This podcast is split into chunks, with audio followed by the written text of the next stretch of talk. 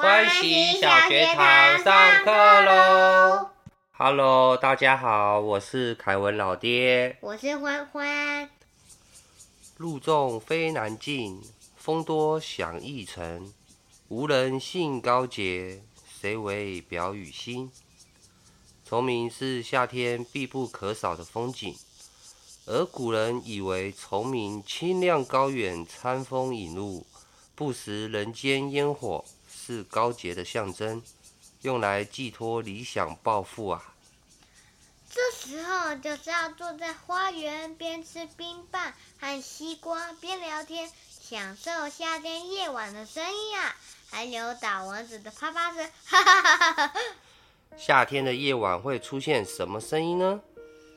我知道，蟋蟀叫、青蛙叫，还有蝉叫。蝉会在晚上叫吗？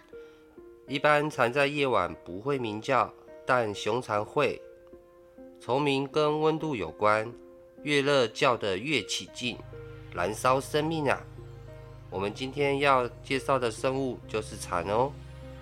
今天要来介绍台湾体型最大的蝉。台湾熊蝉是熊猫的熊吗？还是男生那个熊啊？是熊猫的熊啦。哦。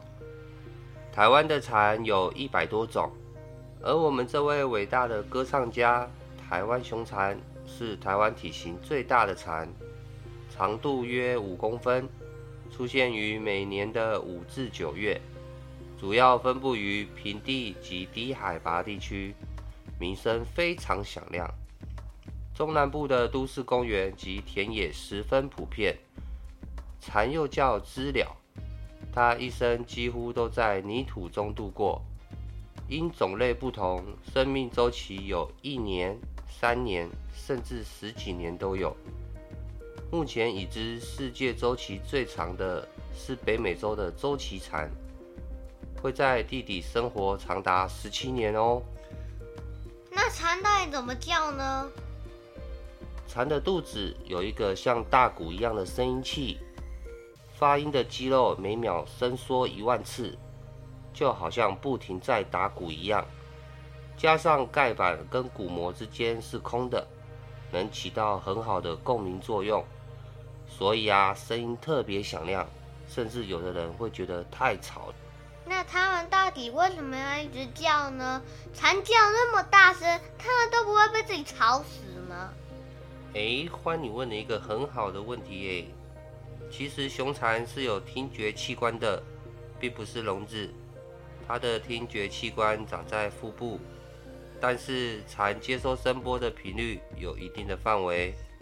同样的声音，或许人听得到，蝉却充耳不闻。这也就是为什么它都不会被自己吵死的原因哦。虽然雄蝉非聋子，但雌蝉是真哑巴。由于雌蝉的生理构造不完全，导致其不能像雄蝉一样发声，因此它是哑巴蝉，无法鸣叫。而是否能发声，也成为区分雄蝉、雌蝉的方法之一。蝉的歌唱是为了要吸引雌蝉。完成交配。当蝉把卵产在树干中，完成人生大事，就会结束他们只有短短两周的一生。一生？所以他们吃完蛋就会上天堂了吗？对啊，是不是让人很难过呢？对呀，好可怜哦。从树干中出生的小落虫，就是刚孵化的蚕。会沿着树干向下爬进泥土里，吸取树枝为生。